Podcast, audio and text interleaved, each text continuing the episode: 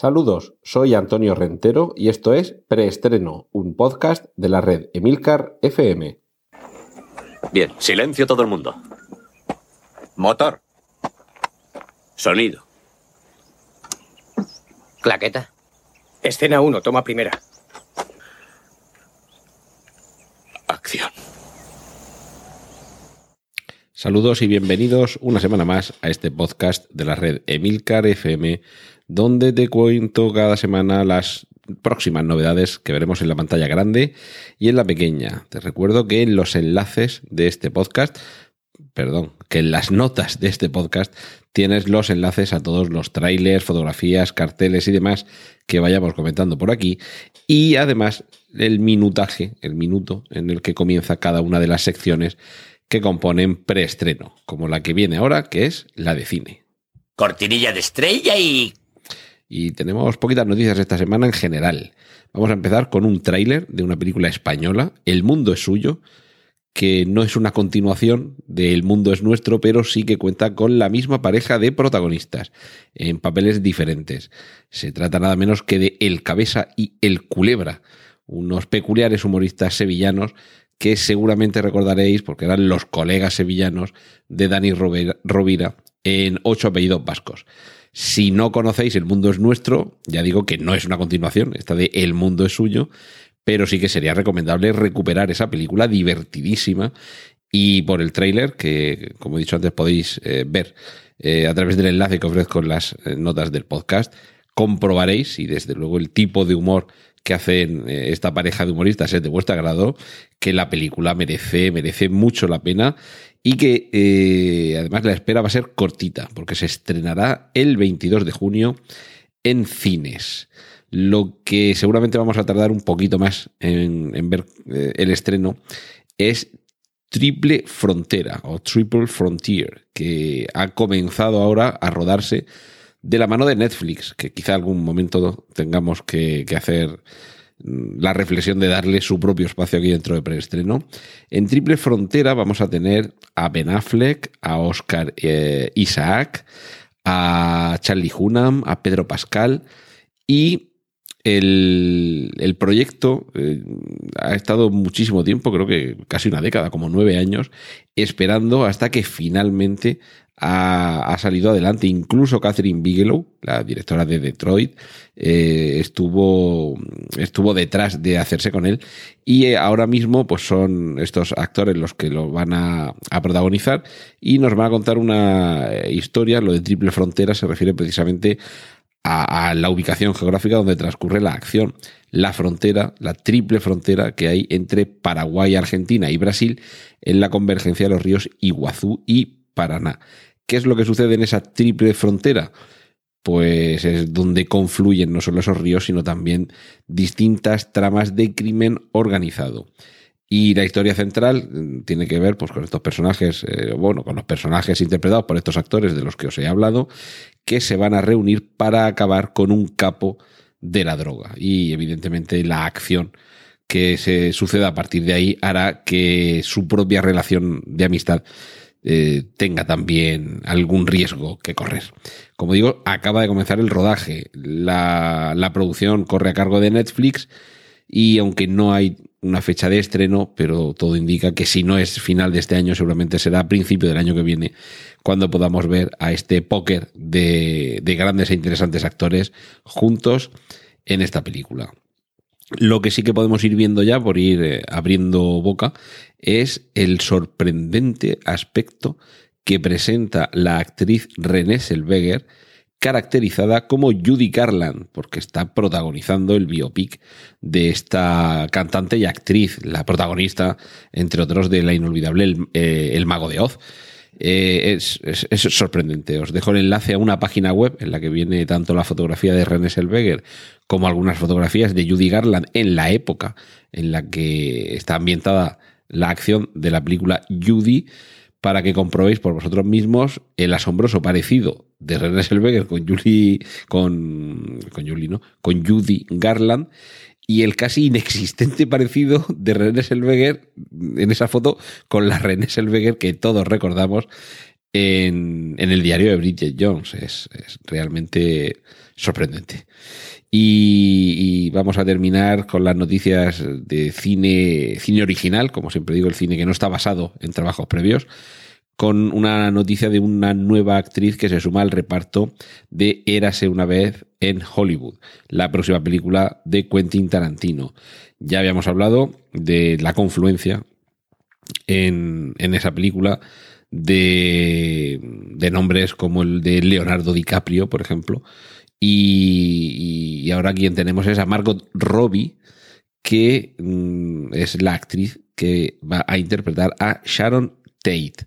Actualmente Margot Robbie está muy en el candelero por el estreno de Yotonia, nos está demostrando que es una actriz más que capaz a la hora de llevar el peso de un personaje dramático eh, o incluso con tintes de humor, aunque eso ya lo habíamos visto, por ejemplo, en el Escuadrón Suicida, y ahora yo creo que le toca la parte completamente dramática, que es interpretar a la víctima más famosa de aquel clan de Family, la familia, que comandaba el, el infame Charles Manson.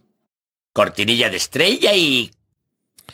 Mira, ahora sí que vamos a tener un poquito más de contenido en esta otra sección, que es la de remakes, secuelas, reboots, spin-offs y otras hierbas. Vamos a empezar con una noticia que ya habíamos ido avanzando y es que sonaba el nombre de Danny Boyle para dirigir la próxima película de James Bond y ya se ha hecho oficial. Danny Boyle será el director del próximo James Bond, que además es el número 25 de las películas oficiales. Ahora después eh, explico un poquito más sobre esto. Y aunque todavía no se ha hecho oficial, pero sí que parece que será de nuevo Daniel Craig el, el protagonista.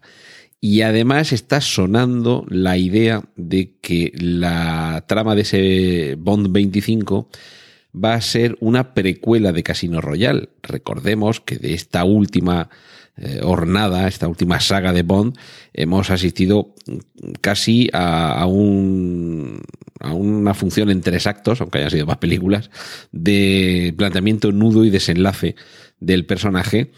Y, y, es posible que alguien haya pensado que hacía falta un, un, prólogo en lugar de continuar. Un poco se quedó todo bastante bien cerradito en Spectra y quizá alguien haya pensado, bueno, vamos a no continuar más allá, el personaje se quedó así muy bien, pero quizá nos quedó algo que contar antes de esa misión en la que veíamos como James Bond se enamoraba de Vesper Lind, eh, surgía el, el bautizar al, al afamado cóctel agitado y no mezclado con el nombre de ese primer amor, digamos, y quizá alguien ha, pensado que, sería más interesante volver al principio de ese James Bond. Sobre lo de las películas oficiales. Todas las películas que han estado protagonizadas por Daniel Craig, por Pierce Brosnan, por Timothy Dalton, por Roger Moore, por George Lazenby, solo una, y todas excepto una de las que estuvieron protagonizadas por Sean Connery, digamos, son las películas oficiales de James Bond, producidas por eh, Eon Pictures, eh, la, la, productora de los famosos hermanos Broccoli, que ahora ya es la hija de uno de ellos la que continúa con el negocio familiar.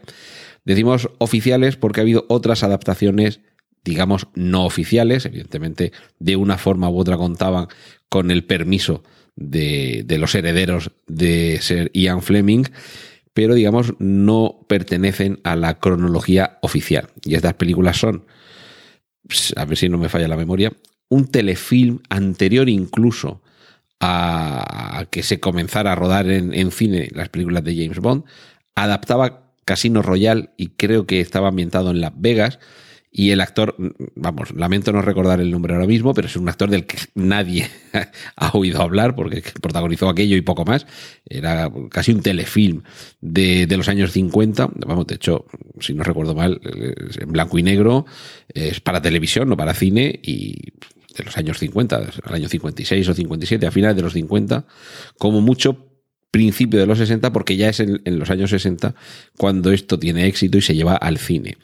A partir de ahí, todas las películas que conocemos son originales, excepto, eh, pertenecen a la saga oficial, mejor dicho, excepto la primera versión de Casino Royale, que todos sabemos que es una película más humorística que otra cosa, eh, hecha a varias manos, contaba con varios directores, la película es, es divertida pero es muy irregular y desde luego es casi más una parodia de las películas de James Bond que otra cosa.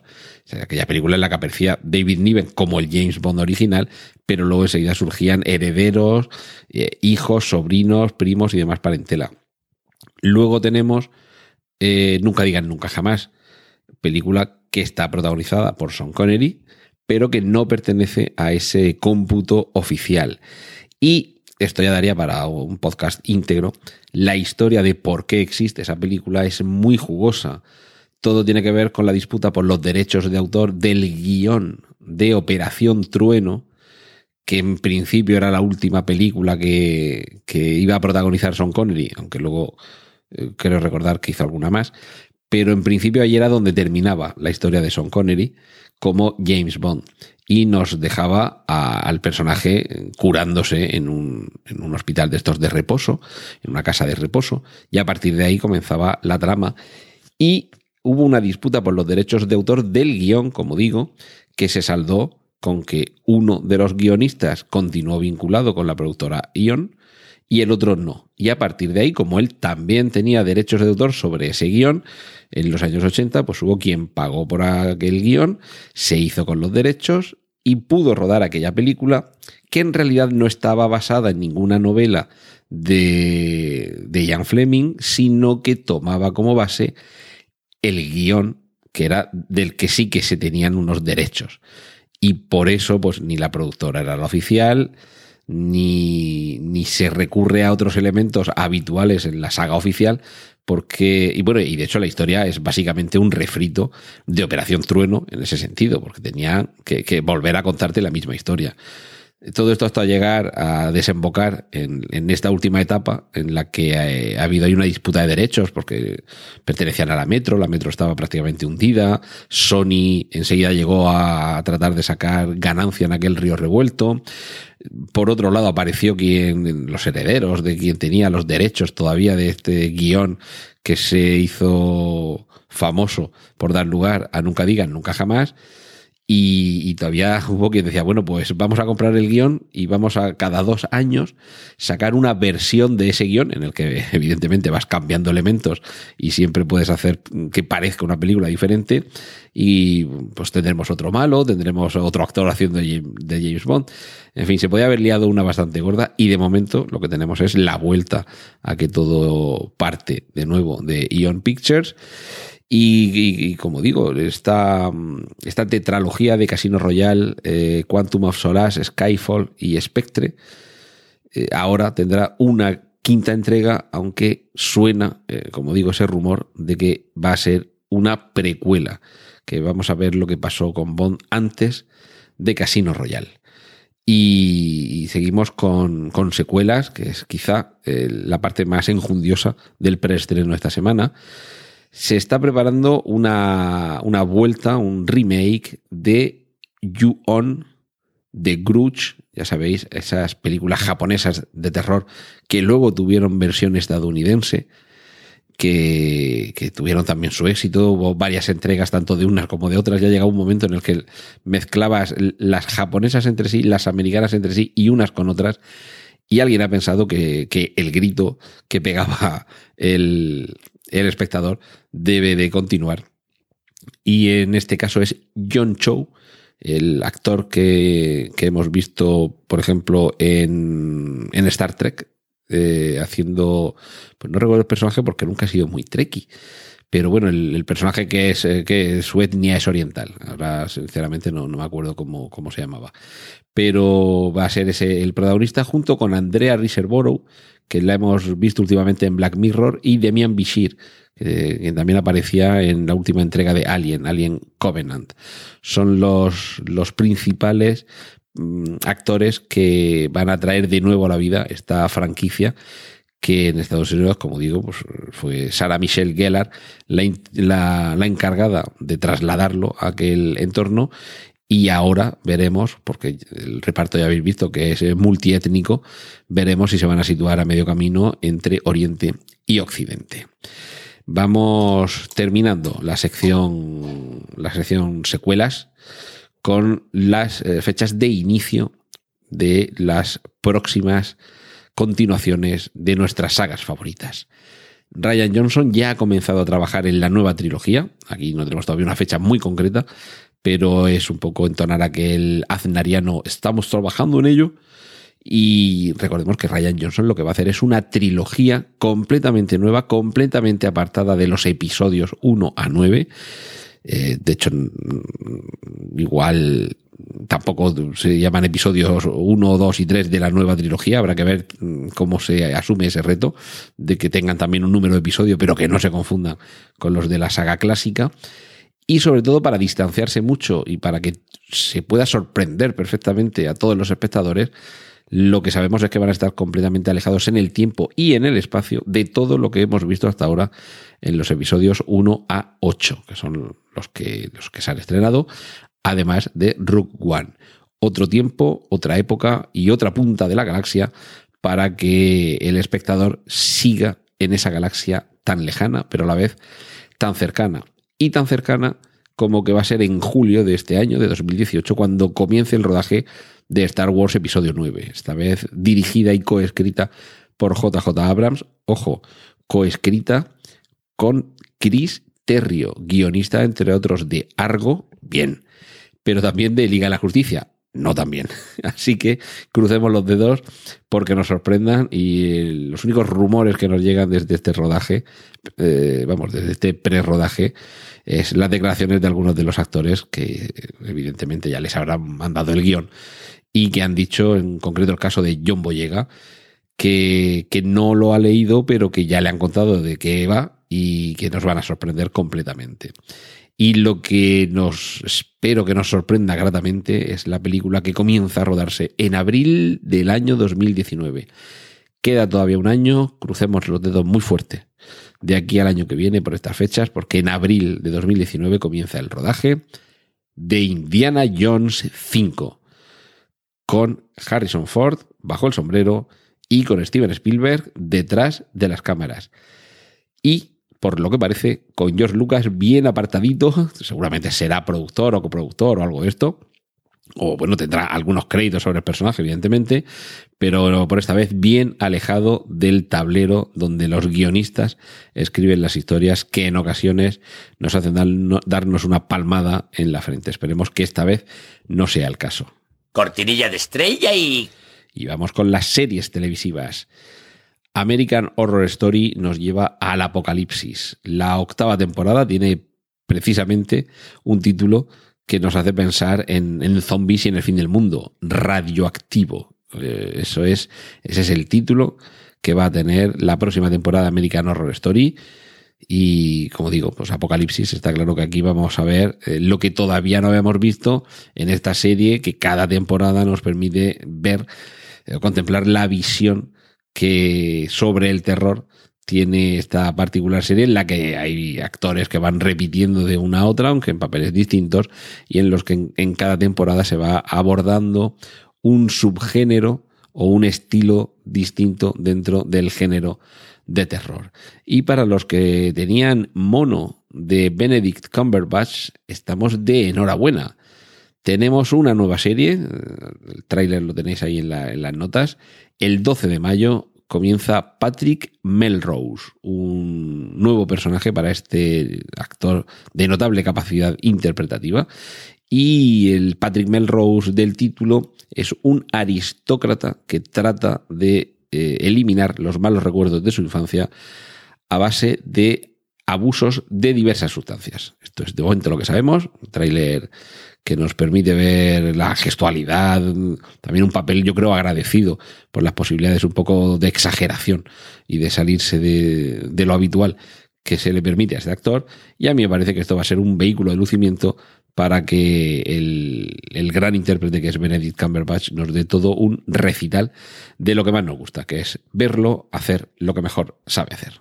Cortinilla de estrella y y muy rápidamente, cómics y superhéroes, esta semana, tanto como con la serie de televisión, tenemos poquitas noticias que contaros. Lo que sí que tenemos es una foto y un tráiler a cambio.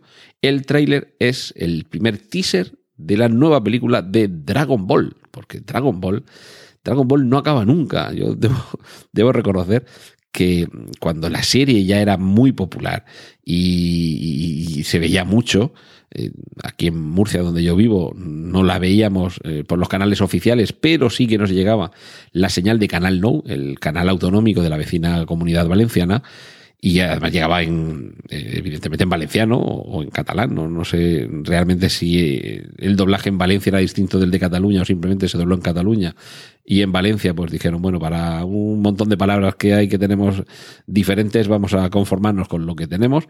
Y lo vemos en catalán. Realmente yo creo que, que es así, que se dobló al catalán y, en, en Valencia simplemente pusieron la versión en catalán. Pero bueno, lo cierto es que muchos aprendíamos algunos términos de, del valenciano gracias a esa televisión.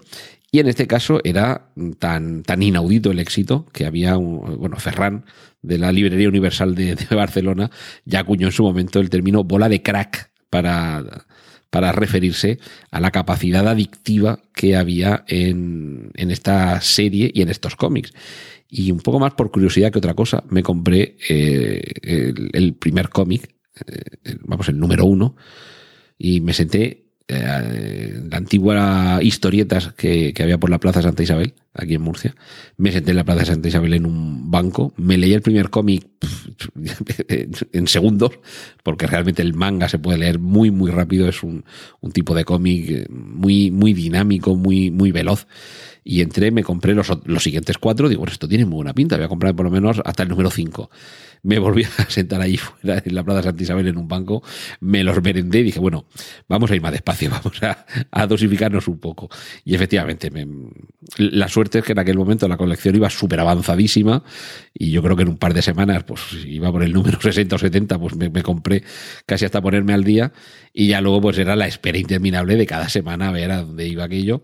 Y realmente debo decir que mis favoritos son los primeros, son los que son Goku es un niño o cuando ya es adolescente pero tiene todavía esa pátina de inocencia, ya cuando empiezan los torneos mundiales y universales y la sala del tiempo y esos malos malísimos, a mí ya eso empieza a aburrirme un poco, pero lo cierto es que pasan las décadas y esta ya es la película número 30. Eh, el nombre Dragon Ball Super nos, nos permite ya ir, eh, creo que, un paso más allá. En Japón, eso sí, vamos a tener que esperar porque se va a estrenar en Japón el 14 de diciembre. Así que si todavía queda alguien enganchado a esta bola de crack, tendrá que esperar. Y sobre todo, es que este tráiler, este teaser que os ofrezco, es que lo siento, porque esto es casi peor, porque son solo 33 segundos lo que dura, y, y a partir de ahí, pues ya imagínate el enganche. Y bueno, los amantes también del cómic un poco viejuneski recordarán al personaje de Shazam, un, un, personaje un poco trasunto de Superman, en aquello ser muy fuerte, muy, muy bueno, ser, pues estar dotado de unos valores y unos principios de estos magníficos, que era, bueno, tras pronunciar esa palabra, Shazam, un joven adolescente bueno, joven y adolescente es lo mismo. Un adolescente se transformaba en este personaje que reunía en sí lo mejor de distintos seres eh, o personajes mitológicos. De hecho, cada una de esas letras de Shazam se correspondía con uno de los valores de los, eh, de los personajes mitológicos que le dotaban pues, de fuerza, inteligencia y demás. Lo que tenemos ahora, porque se va a estrenar el año que viene en una película sobre Shazam, es el cartel con el logotipo. Esto es lo poquito que tenemos. Simplemente las letras Shazam con el símbolo de, exclamación al final. Y la Z de Shazam está resaltada sobre el logotipo del rayo que identifica al, personaje que siempre hemos conocido, o que tradicionalmente hemos conocido como Capitán Marvel. Y es que ahora se llama Shazam desde hace unos años por una evidente disputa que tenía que ver con que llamándose Capitán Marvel era un personaje que adquirió en su momento la casa de cómics DC, es decir, la gran competencia de Marvel. Claro, que la competencia tenga un personaje que se llame Capitán Marvel, que es el nombre que tiene tu editorial, pues era un poquito, un poquito complicado. Y bueno, pues hace unos años, después de una larga controversia, como digo, por, por, el, por el nombre, pues se llegó a un acuerdo, me imagino que a, cambio de un capazo de millones, y ahora lo que tenemos es a, mira, aquí tengo la lista. Shazam, acrónico, acrónimo de Salomón, Hércules, Aquiles, Zeus, Atlas y Mercurio como veis, personajes todos procedentes de la, de la mitología o de la historia griega. Si, bueno, Salomón se nos escapa un poquito, este no era precisamente de ese lado del Mediterráneo, pero bueno, estamos más o menos en aquella época y, ahora a, esperar una, una, película de la que hemos hablado aquí en algún momento, que de, momento sabemos que aparecen Mark Strong, Grace Fulton, Ron Cephas Jones, Jack Dylan Grazer, Cooper Andrews, todos estos los conocemos muchísimo, ¿verdad? Y bueno, los, los personajes protagonistas, además de Mark Strong, Zachary Levy, Asher Angel y The Rock, que probablemente sea el malo cortinilla de estrella y... Y vamos a ir terminando por hoy porque esta semana ya lo que hemos llegado es a las adaptaciones procedentes de la literatura o en su caso de los videojuegos, que esta semana no va a ser el caso. Adaptación, adaptación del Señor de los Anillos. Recordad que Amazon se había hecho con lo, bueno, estaba ahí detrás de hacerse con los derechos para hacer una adaptación del Señor de los Anillos, pero a serie de televisión. De momento se calcula que podría costarle 400 millones de euros. Estamos hablando de el doble de lo que costaron las tres películas del Señor de los Anillos de Peter Jackson. Y de esos 400 millones que soltaría Amazon, 200 serían únicamente para el pago de los derechos de autor y los otros 200 sería para la producción en sí de la serie. Una serie que tendría dos temporadas, no sabemos todavía el número de episodios, entre 6 y 12 episodios por temporada, y aún así, imaginad, una, un paralelismo con lo que puede haber costado cada temporada o cada capítulo de Juego de Tronos, ya que estamos hablando de tener aproximadamente unos 10 millones de dólares para cada episodio, si hablamos de dos temporadas de 10 episodios por redondear. Esto es eh, un presupuesto, desde luego, completamente inusual en la pequeña pantalla, pero es que claro, esta historia es que ya es muy grande, ya en el cine se nos contó muy grandemente y ahora deben de contárnosla todavía más grande, porque realmente han pasado pocos años desde que en el cine vimos El Señor de los Anillos y aunque siempre se quedó en el tintero mucho que contar, lo cierto eh, es que quizás sea demasiado pronto, pero bueno, ojo, demasiado pronto. Que igual dentro de cinco años, esto hay que rodarlo ahora, ¿eh? esto hay que escribir el guion, eh, preproducción, encontrar a los, a los actores, hacer el casting y ponte a rodar algo que como mínimo esté al nivel de lo que hizo Jackson, de ahí para arriba. Pues está claro que Amazon, como por dinero no va a ser, debería de tener un, un buen resultado lo que nos ofrezca. Seguimos, hemos mencionado brevemente a, Juego de Tronos y el autor de Juego de Tronos, George R. R. Martin, era un novelista de éxito eh, hace ya décadas.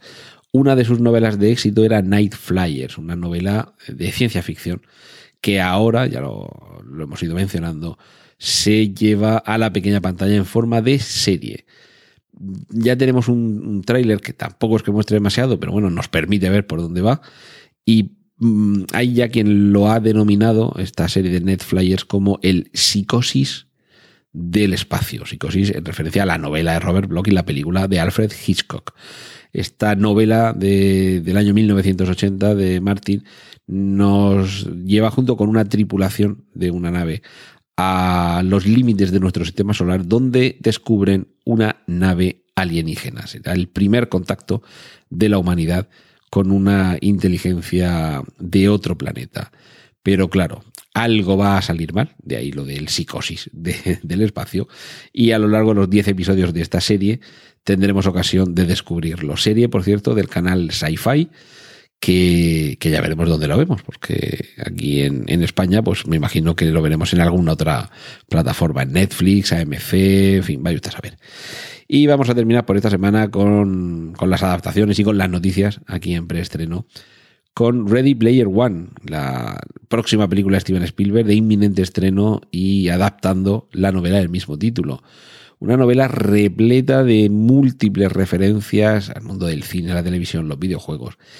Y los que hayan leído la novela sabrán que hay mucha referencia a la cultura de los años 80 y ahí, si hay un referente importante, este es Star Wars, la guerra de las galaxias.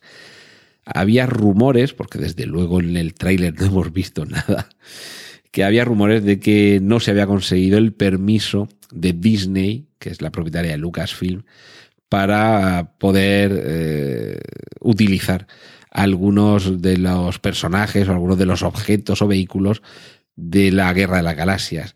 El propio Steven Spielberg, aunque en un momento hubo cierta controversia porque parecía que decía que no lo habían conseguido, pero posteriormente se aclaró, ofreció unas declaraciones en las que comentó bueno que, estuvo tratando el tema, que uh, se produjo una serie de reuniones entre 20th eh, Century Fox, Universal, Paramount, Sony y Disney para que mm, de todos estos universos cinematográficos pertenecientes a todos estos estudios se pudiera utilizar alguno de los elementos más icónicos, más reconocibles. Y que finalmente se llegó al acuerdo en lo que nos atañe ahora mismo, lo que tiene que ver con Disney, que sí se iban a utilizar algunos elementos de Star Wars, pero únicamente de la trilogía original. Spielberg explica, creo que con mucho sentido común, que se decidió llegar a ese consenso por la sencilla razón de que esto es una historia que continúa, es decir, todavía en el momento en el que estamos no conocemos cómo es el desenlace de la tercera trilogía. Entonces parecía bastante lógico que si tiene que aparecer algo que sea de una trilogía, una historia, digamos, contenida en sí misma, que ya haya acabado ahí. Y pues eso hace un poco sospechar que seguramente veremos algo únicamente del episodio 4 o como mucho de alguno de los episodios de la trilogía original, pero nada más, ni precuelas ni la trilogía actual cortinilla de estrella y... Y vamos a terminar con un breve consejo que tiene que ver con las cuestiones podcastiles. Recordad que siempre dedico estos últimos minutos pues, a, contaros algo que tenga que ver con este mundillo de los que hacemos podcast, por si os interesa la tramoya, o por si vosotros mismos queréis formar parte activa y, y tener vuestro propio podcast. A ver, truquillo a la hora de grabar un podcast. Lo puedes hacer con un único dispositivo, con un tablet. Por ejemplo, dejas en segundo plano el programa con el que estás grabando el audio, con un tablet o con un móvil, o incluso con un ordenador, y te pones en primera, o sea, dejas, como digo, en segundo plano el programa de grabación y te pones en primer plano eh, por donde tengas el guion. Eh, esto ya el formato de cada uno, esto, si acaso, otro día hablo de ello. Pero bueno, digamos, el guion te lo dejas ahí en pantalla. Esa es una opción un único dispositivo. Hay otra opción que es la habitual, quizá la recomendable, si puedes, que es tener un dispositivo en el que estás grabando el podcast, el ordenador, el móvil o el tablet, y otro dispositivo en el que tienes el guion. El guion o las fuentes. En mi caso, quizá otro día lo dedique a explicar cómo me hago yo los guiones. Que no sé si le servirá a alguien, pero bueno, yo por lo menos lo cuento y es posible que alguien lo pueda aprovechar. Esa es una opción, dos pantallas, una para cada cosa hay otra opción más, y es la que yo ahora mismo estoy utilizando, que es tres dispositivos, tres pantallas. Y explico. De pequeño a grande. iPad mini con BossJock, que es el programa de grabación, no de edición, sino de grabación, en el que yo esto lo grabo, digamos, como, como falso directo, es decir, que no voy montando. Eh, meto las cortinillas de principio de división en tres, eh, en tres segmentos y la de despedida y yo voy hablando y, pues no sé, por ejemplo, estoy con la garganta un poco regular, pues tengo ahí el botoncito de pausa, lo pauso, bebo un sorbito de agua o carraspeo, desactivo la pausa y continúo grabando. Pero básicamente eso lo tengo ahí y, eso es lo que me permite el tenerlo a mano, que cuando tengo que ir metiendo una cortinilla, pues es apretar en la pantalla para que suene y si tengo que pausar, pues lo tengo ahí todo a mano. Eso es lo bueno que tiene el no tenerlo en segundo plano que directamente en la pantalla táctil vas pulsando. Bien. Enfrente, bueno, he dicho de pequeño a grande. Ese sería más pequeño, el iPad mini. Más grande, un iPad, pero un iPad viejuno, el iPad 2, que la verdad es que últimamente le estoy sacando mucho partido como accesorio. El iPad 2 lo tengo conectado y me hace de segunda pantalla del portátil. Y esto ahora explico cómo. Y, bueno, el portátil, la pantalla más grande. La pantalla más grande del portátil es la que tengo justo enfrente para estar alineado con el micrófono Y, ahí es donde tengo no el guion, sino los contenidos, un poco como apoyo.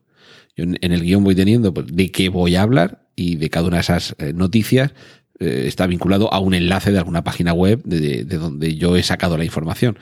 Yo eso me voy abriendo todas las ventanas, eh, o sea, en el navegador y voy saltando de una a otra por si hay algún dato que no me acuerdo, porque quizá no lo creéis, pero casi todo lo que os estoy contando lo cuento de memoria, o sea, yo esto no lo tengo escrito. Eh, pues no sé, por ejemplo, cuando os estaba hablando antes de, James Bond, pues para no hacer la pausa de a ver qué películas son las que ha hecho Daniel Craig, que a lo mejor me he saltado alguna, pues como sé que en ese artículo las enumeraba, pues mientras os estaba contando otro rollo sobre James Bond, pues he abierto la pestaña correspondiente a ese artículo, he buscado el sitio donde enumeraba las películas, pues para decirlas en orden, porque vamos, sí, ¿te acuerdas que la primera que ha hecho Daniel Craig era Casino Royale, la de después era Quantum of Solas, eh, esta última era Spectre, la que había en medio era Skyfall, pero igual con las prisas del directo cambias una por otra y te equivocas. Bueno, pues como lo tienes ahí, lo miras. Claro, en el iPad lo que pongo es el guion en sí, la pauta, o sea, para saber la sección por la que voy, la sección que viene a continuación, las noticias que hay en esta sección, para mientras yo voy contando, si voy mirando en el ordenador eh, algún dato sobre una noticia en concreto, saber, bueno, esta ya es la última noticia de este segmento, en cuanto termine de hablar de esto, pues yo ya me voy preparando en el iPad pequeño para apretar el botón de la cortinilla. Esto, pues a lo mejor es matar moscas a cañonazos. La verdad es que tengo una mesa ahora mismo que parece la, la, la nave Enterprise y todo lleno de pantallitas. Pero desde luego la comodidad de en un golpe de vista tenerlo todo, pues eso facilita mucho las cosas. Y cómo conectas el iPad al ordenador, al Mac, para que te haga de pantalla auxiliar. Pues esto si acaso otro día lo explico con un poco más de calma y si acaso también me documento a ver cómo se puede hacer algo parecido en PC, pero básicamente os cuento que hay una aplicación que la instalas en el ordenador, la instalas en el, en el tablet o en el móvil, en fin, en el dispositivo móvil, y para el entorno Apple funciona, te permite convertir el móvil o el tablet en una segunda pantalla. Sabéis que en los ordenadores puedes configurar el tener más de un monitor, de forma que el cursor pasa de una pantalla a otra. También configura si la pantalla está arriba, abajo, a la izquierda, a la derecha. Pues esto básicamente se puede hacer con el, con el iPad. Y hombre, a ver, al final, si quieres algo portátil, lo que quieres es que pese poco. Pero hay muchas veces que el peso añadido del tablet, si es un tablet que no ocupa o no pesa mucho, y si tampoco, en fin, que tampoco llevamos piedras en, el, en la bolsa donde llevamos el ordenador, pues el meter ahí un tablet y que solo con un cablecito te permita duplicar las pantallas y que en lugar de una tengas dos, pues puede ser más cómodo que andar con un portátil de 15 o de 17 pulgadas, sobre todo si ya tienes un portátil de 12, si no siempre vas a necesitar esa segunda pantalla y ya sabes, pues el día que piensas que la vas a necesitar la echas en el bolso. Y el día que no, pues no visita la mochila y no deja de ser una opción, porque yo, pues como os he dicho, tengo un iPad mini y un iPad viejuno, el iPad 2, que es más grande, pues según mis eh, necesidades, ahora mismo, como digo, lo tengo conectado con el iPad grande. Y como habitualmente en el Macuto llevo el portátil y el iPad mini, pues como mucho, si necesito una segunda pantalla, pues siempre tengo el recurso de sacar el iPad mini y conectarlo. Y aunque sea una segunda pantalla más pequeñica, pero te permite pues no tener, en ocasiones, tener dos o tres ventanas abiertas en una pantalla 12 pulgadas, pues es poco operativo. Y este es uno de los secretos para que a veces en un golpe de vista puedas tener en tres pantallas el manejo de tres cositas distintas.